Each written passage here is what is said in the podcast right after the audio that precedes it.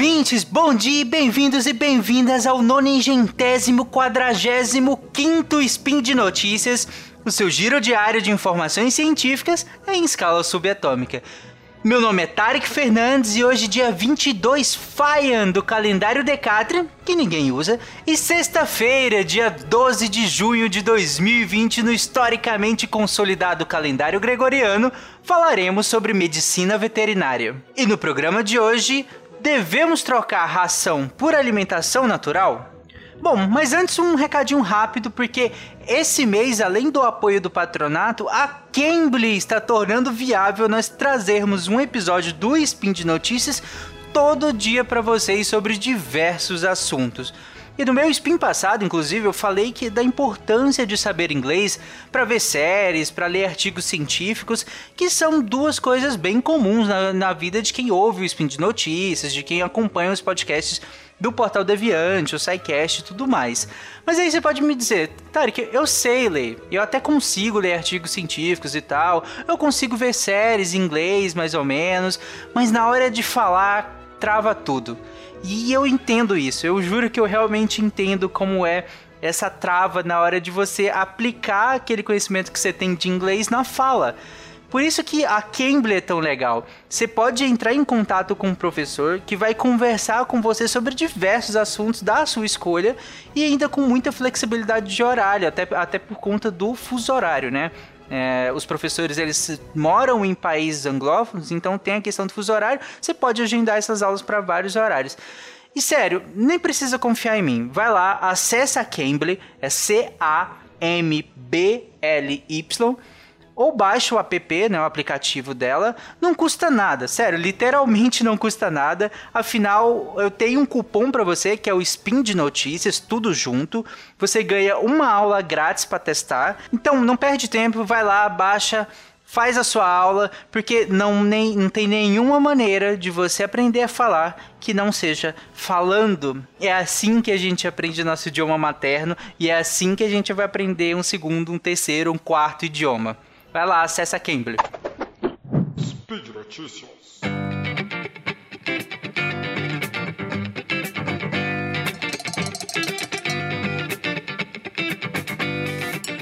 Bom, hoje eu trago mais um assunto que surgiu para mim como um impacto indireto do distanciamento social, que aumentou o tempo de permanência das pessoas em casa e, consequentemente, em contato com seus cachorros e gatinhos. Por conta disso, vários sites de notícias e até blogs direcionados a esse assunto lançaram vários artigos jornalísticos falando sobre alimentação natural. E aqui nós temos nosso primeiro problema: propor uma mudança drástica num momento que é totalmente transitório. Mas antes de nós comentarmos isso, vamos definir algumas coisas para ficar mais, mais fácil. O que, que é alimentação natural? Basicamente, é comida de verdade mas não natural, digamos assim, porque não é igual tá na natureza. Não é a forma não é igual, o qual tipo de alimento que você vai usar nessa alimentação também não é igual e a necessidade de suplementação também não é igual à natureza.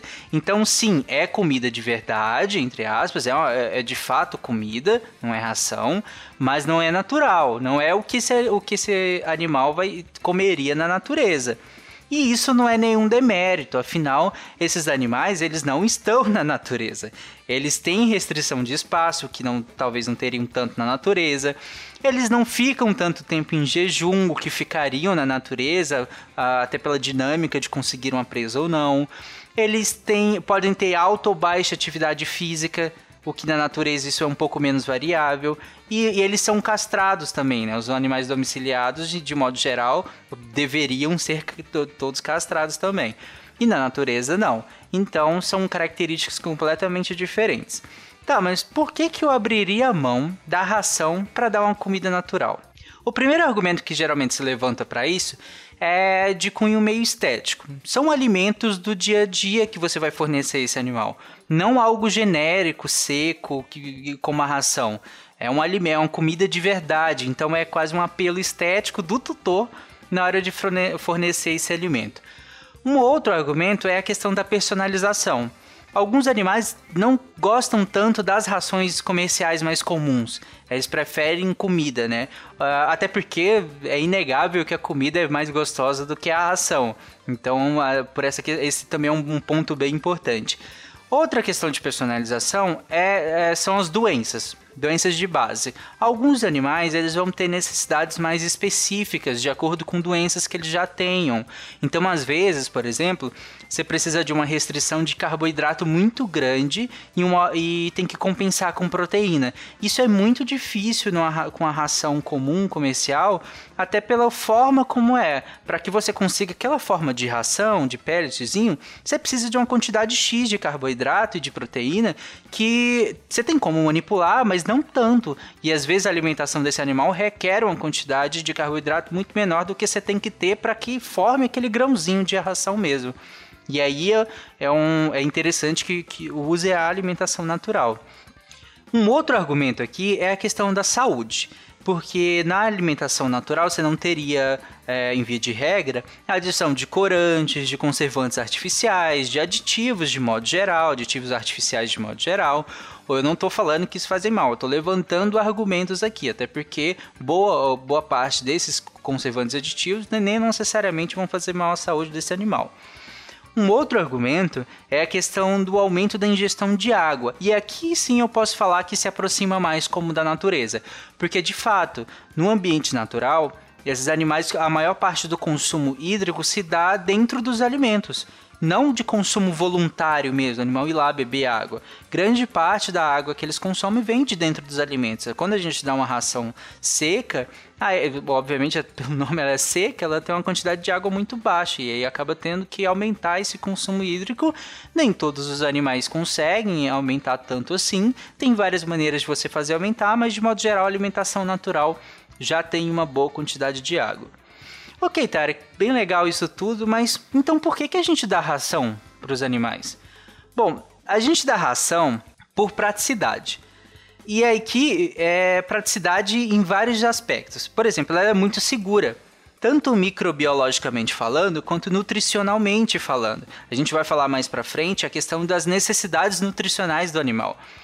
Porque quando a gente vai pensar em alimentação natural, você vai ter que é, fornecer essas, todas essas necessidades com a prescrição do, do, médico veterinário, mas é você que vai ter que colocar lá.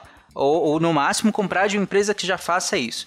Mas de qualquer forma você vai ter que colocar essas coisas enquanto na ração vem todo, vem tudo pensado já para a média dos animais. Para a média dos animais, as rações ah, têm uma quantidade boa de nutrientes de, e toda a quantidade que eles vão necessitar. Né? Então é seguro e é prático que, que se dê também. E microbiologicamente falando, também. Ela tem até maior durabilidade. Você compra seu saco de ração e deixa ele em temperatura ambiente em casa por um bom tempo. Ele fechadinho e tudo mais, mas ele fica em temperatura ambiente por um bom tempo. Enquanto a comida comum, você não poderia fazer a mesma coisa.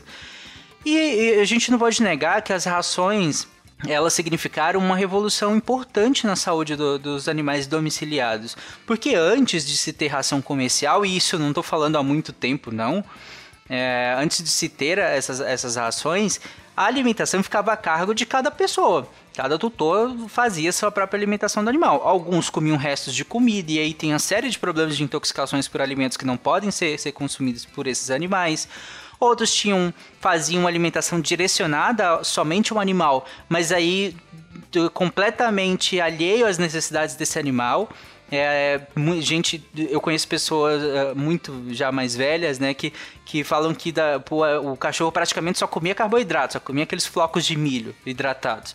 E isso, claro, tem um impacto enorme na saúde, tanto que se você conversar com o médico veterinário mais antigo, é, ele vai te relatar que chegavam casos de animais com, com subnutrição é, extrema e não era de maus tratos, era só que a pessoa acabava da, da, alimentando esse animal com a mesma coisa e às vezes era riquíssimo em carboidrato, mas muito pouco em proteína ou vitaminas, minerais e tudo mais.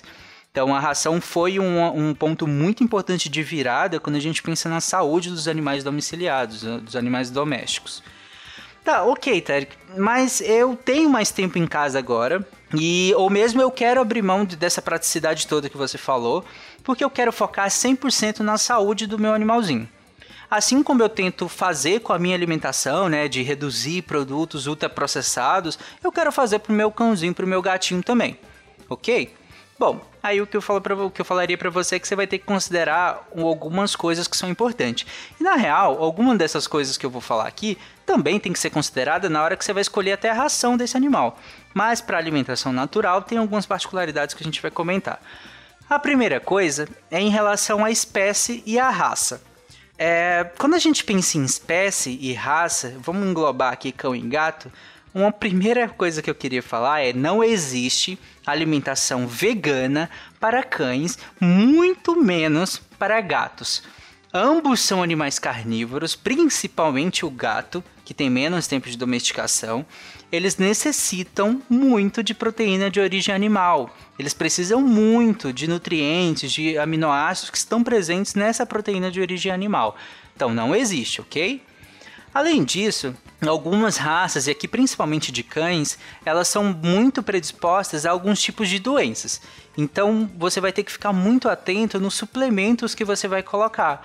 Porque esses suplementos, ou até na escolha de ingredientes, vão ser importantes porque essas raças elas vão ter problemas articulares, a chance dela ter é muito alta, ou algumas outras vão ter problemas cardíacos, a chance também é altíssima para algumas raças outras vão ter problemas dermatológicos. Então você vai ter que pensar nisso tudo, é, em, nos suplementos para gerenciar isso e no tipo de ingrediente que você vai colocar. Além disso, tem a condição fisiológica. Então, esse animal ele está gestante ou ele está em processo de lactação?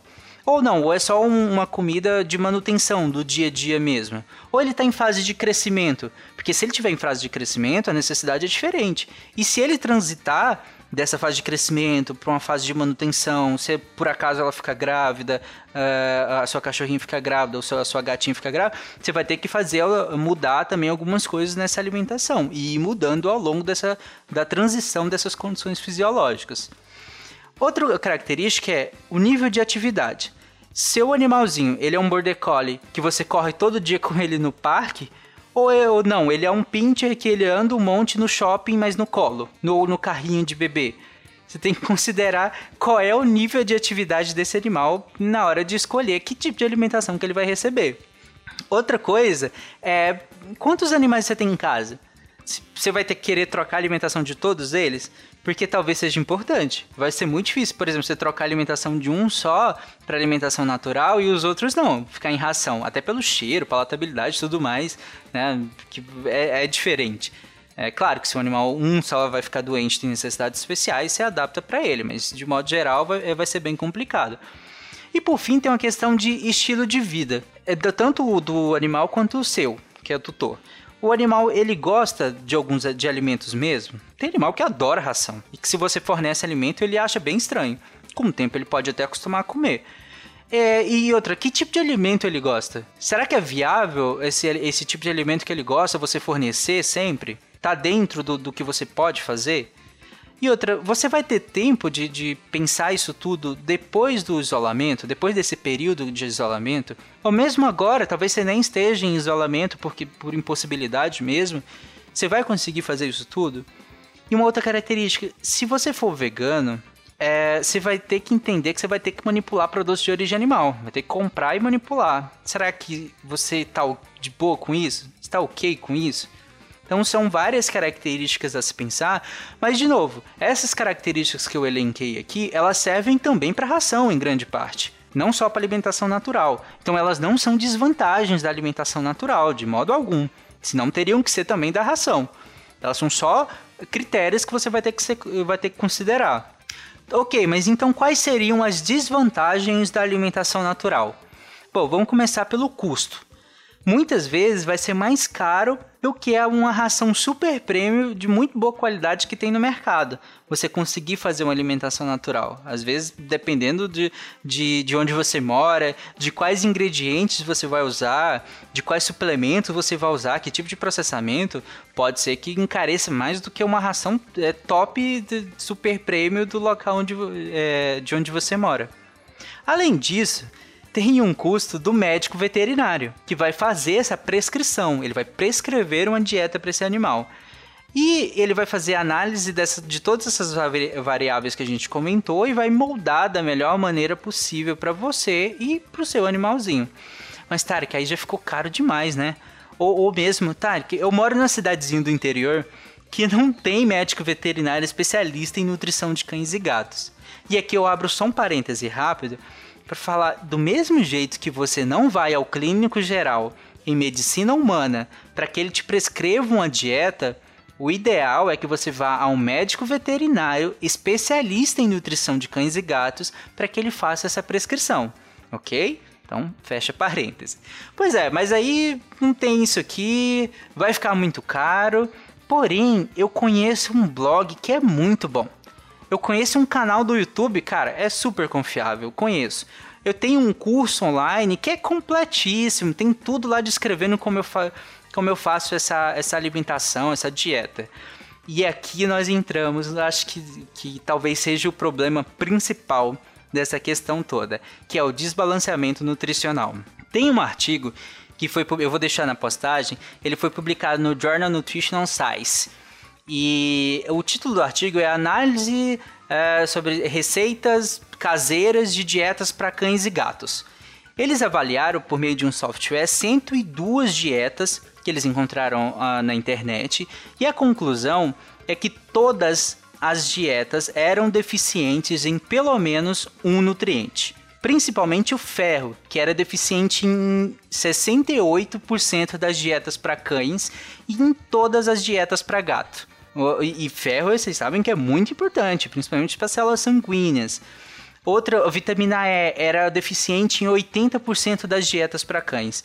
Zinco era deficiente, cálcio, cobre, colina, que são elementos extremamente importantes para a saúde desse animal e que eram deficientes na maioria das dietas de que eles encontraram uh, ao longo da internet afora aí. E o impacto aqui, ele é variável de acordo com um componente que vai estar tá faltando, com a raça desse animal, com a condição fisiológica, e claro que o impacto aqui é muito maior em filhotes. Filhotes têm uma necessidade nutricional específica e, e em alguns nutrientes maior do que adultos, em outros menor do que adulto, que vai ser que é importante ser manejada. Então, se você pega um, uma dieta genérica na internet e que provavelmente vai estar em falta, como esse estudo mostra, se pode ter impactos diretos na saúde desse animal, seja ele a curto ou longo prazo. Às vezes a gente acha que está dando, ah, não está aparecendo muita coisa, mas a longo prazo esse animal, essa deficiência vai gerar um, um, um problema de saúde lá na frente, que ele vai ter uma doença que vai precisar ser tratada lá na frente. Então, cuidado. Dietas da internet não são balanceadas. Sempre que você precisa. E, e, ainda bem que a solução é bem simples nesse caso. É simplesmente procurar um médico veterinário que é especialista em nutrição, ok? Tá, mas além dessa questão do desbalanceamento nutricional, se guiar por dieta da internet tem outro grande problema, que já foi tema de, meu, de vários outros spins meus, inclusive, que vão estar linkados nesse episódio, que são as intoxicações. Dietas indicando alimentos que são tóxicos para cães e gatos. Isso eu já vi várias vezes, inclusive no Instagram e no YouTube. Várias dietas indicadas para cães e gatos de alimentação natural com alimentos que são tóxicos, como cebola, como alho, uva. São todos alimentos tóxicos. Ouve meus outros spins que vão estar linkados para você entender melhor esse, essa parte aqui. Então, gente, site, blog, podcast que seja, cursos online podem ser ótimos como dicas gerais uh, do dia a dia, de quem faz esse tipo de alimentação, ver as experiências de outras pessoas, se elas são adequadas à sua rotina, é uma ótima maneira que você pesquise sim, entendeu? Para entender melhor uma coisa ou outra característica. Mas para prescrever, só um médico veterinário especialista, tá? Tem um terceiro problema que eu considero importante e ele é um pouco menos óbvio, mas é importante que é a questão de que muitos animais vão desenvolver doenças ao longo da vida por N fatores. E nesse período eles vão precisar de uma alimentação diferente do que ele recebe normalmente. Então pode acontecer, é, inclusive com animais idosos saudáveis, não só animais que ficam doentes, idosos saudáveis ou que têm algum, algum, algumas doenças, eles vão acabar ficando mais seletivos em relação ao que eles comem e até negando coisas que antes eles comiam tranquilamente. E aí você vai precisar usar a carta na manga, o trunfo da alimentação natural, que é claramente muito mais palatável, cheirosa e tudo mais. Então, se você usa desde cedo, pode ser que num desses momentos em que você precise de uma alimentação muito mais atrativa, você perdeu essa carta. E aí você vai ter que pensar em outros tipos de dieta. Não é impossível, não é, não tô falando que é completamente impossível. Tem sim, você pode trocar dieta, testar outros tipos de alimentos, até voltar com uma ração que talvez ele goste, enfim, tem outras maneiras que você vai conversar com seu médico veterinário. E dito isso tudo, então quer dizer que nós não devemos dar alimentação natural de maneira alguma? Bom, minha resposta é depende. Não é não, não é sim, é depende. Depende de você sentar com seu médico veterinário e junto com ele avaliar por quais motivos você quer fazer essa troca. Porque muitas vezes, muitos dos motivos que você quer fazer essa troca da alimentação seca, da ração, para alimentação natural, é, elas podem ser contornadas ainda dentro das próprias rações. Ah, eu quero aumentar a ingestão hídrica. Pô, tem, tem, tem alimento úmido também, que continua sendo um tipo de ração, mas úmido. Ah, eu quero alguma outra coisa, enfim, alguma outra característica. Às vezes você pode manejar ali dentro mesmo. E tudo bem se você não, eu quero trocar para alimentação natural mesmo. Tudo bem. É só tô falando que durante essa conversa o médico vai avaliar por quê, qual é o motivo que você quer. Se esse motivo for contornável com a com a ração, ele pode te sugerir com, com é, fazer isso. Se não, se você quer realmente aí, beleza, aí é o segundo passo. Vamos correr atrás de desenvolver uma alimentação natural mesmo e analisando todos aqueles critérios. Gente, antes de finalizar, eu só queria fazer mais um adendo que é em relação à alimentação natural crua, que é um tipo de alimentação natural. Uh, os uh, o, o, talvez um dos principais argumentos que as pessoas usem para utilizar esse tipo de alimentação é que ele é mais próximo da natureza, que, que, que é o que o animal comeria na natureza, o alimento cru mesmo. E aí volto lá no início do, do episódio aquilo que eu falei sobre esses animais não estão na natureza, lembra? E outra coisa, a estrutura dentária desses animais e óssea, dos cães principalmente, mas dos gatos também, né, é diferente dos lobos selvagens. Eu falo mais para cães porque gatos têm menos tempo de domesticação, mas são diferentes. Hoje os cães são muito mais bragnados, é, eles têm menos força do, na, na, no maxilar e na mandíbula, força de mordida mesmo, enfim, uma série de outras características que mudaram ao longo do, de tanto tempo de domesticação. E um outro argumento que se usa muito para alimentação natural crua é para tentar corrigir um problema da alimentação natural, que é a questão dentária. Porque assim, quando você troca da ração seca para alimentação natural, um problema que pode aumentar é a questão das doenças periodontais, as doenças da boca.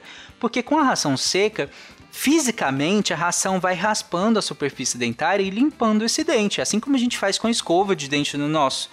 Só que com a alimentação natural, por ela ser úmida, por ela ser macia, acaba que não acontece isso e vai depositando comida e vai aumentando a proliferação bacteriana e gerando vários problemas periodontais, principalmente tártara e aí gengivite, enfim, você começa a, per a perder estrutura, inclusive. Cárie é muito menos comum em cães e gatos, mas você tem uma série de outras é, doenças. Porém, tem um estudo interessante com felinos silvestres que mostra que 62% deles que ingeriram alimentos crus apresentaram periodontite também. E além disso, eu vou deixar outros estudos que falam justamente isso. A relação entre os animais que se alimentam de alimentação seca e alimentação natural, ou alimentação natural e alimentação natural crua, e em relação às doenças periodontais não é tão relevante. Eles, o, quem se alimenta de alimentação crua não está tão protegido assim quanto as pessoas que defendem pensam, protegido das doenças odontológicas no caso, né? Um outro argumento da para alimentação natural crua é o controle de peso, porque como você faz, como a alimentação natural crua, o volume é muito maior, você teoricamente controlaria melhor o peso desse animal porque ele tem um volume grande de comida por quantidade de nutriente menor, por ser crua. Lembra que quando a gente cozinha, a gente concentra nutriente, né? E aí seria. Só que alguns animais precisam disso. Por exemplo, um cãozinho pequeno, você acha que ele vai dar conta às vezes de comer uma quantidade muito grande de comida, o suficiente para que ele tenha todos os nutrientes que ele precisa? Muitas vezes não. E aí, quando você cozinha, esse alimento, você concentra os nutrientes em uma quantidade menor de comida e ele consegue se alimentar adequadamente. Então, Aí tem que ver que tipo de animal é. Outros argumentos que eles levantam em relação a pelos são mais saudáveis, eliminar alergia, mais saúde, porém esses benefícios eles são alegados, são evidências anedóticas com plausibilidade biológica? Tem. Tem até plausibilidade biológica sim. Ou seja, fazem sentido biológico? Fazem. Alguns até fazem. Mas não tem comprovação científica que sustente isso, essas afirmações. Se não tem comprovação científica, você não pode fazê-las, de modo geral. Ah, tanto que a American College of Veterinary Nutrition, que é ACVN, ela defende que não existem estudos que comprovam, que sustentam que a, a dieta crua ela seja mais saudável do que a alimentação natural cozida em vez de crua, né? E os malefícios que são observados com essa alimentação, e aqui principalmente pelos clínicos que atendem esses animais, né?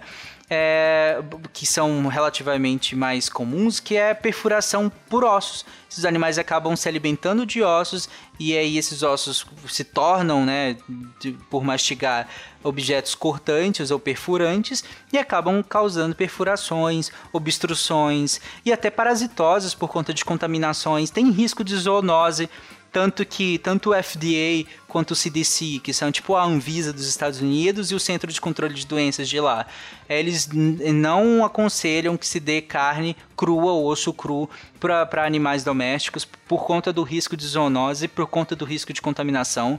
Não é incomum que se tenham recalls de alimentos de consumo humano e animal nos Estados Unidos por conta de contaminação.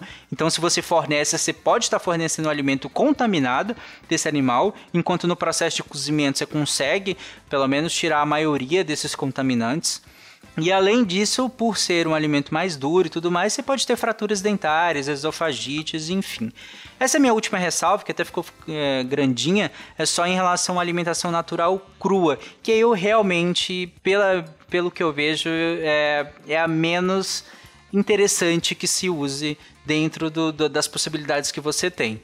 Mas eu não vim aqui falar que é para você usar um ou outro. Avalie tudo que eu falei Senta com seu médico veterinário e avalie como é a sua rotina do seu animalzinho.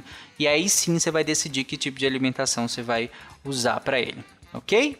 Então é isso, gente. Por hoje é só. Lembro que todos os links sobre o que eu falei estarão na postagem desse episódio. Nos vemos amanhã para outro Spin de Notícias. E é isso. Tchau, gente. Beijo.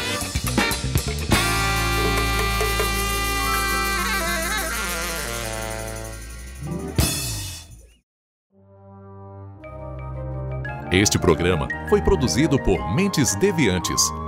deviante.com.br.